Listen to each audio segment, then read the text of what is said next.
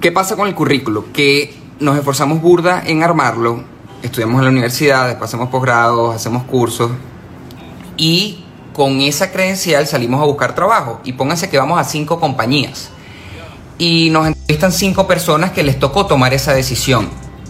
Lo que hay que razonar es que uno no sabe por qué esas personas llegaron a ese puesto.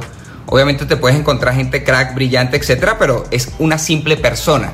Y puede ser que esa persona ese día estuvo humorada, puede ser que esa persona ni siquiera ha revisado tu currículo, puede ser que esa persona tomó una decisión porque quién sabe, y uno le da demasiado peso a esos no. Y le da demasiado peso al hecho de creer que tienes que ir demasiado preparado, con demasiadas credenciales para ganar un buen trabajo. Y es casualmente la gente que más se prepara, que más busca estas credenciales, que más busca esta chapa, la que está más preparada, pero a la vez la que más duda. Y bueno, esto sin hablar y entender el sistema, que esto al final es un, un sistema, pues el de ir a la universidad, conseguir el título, después agarrar un trabajo. Y de nuevo, la gente que te va a escoger en un trabajo no necesariamente es más inteligente que tú. Simplemente está en esa posición. Entonces,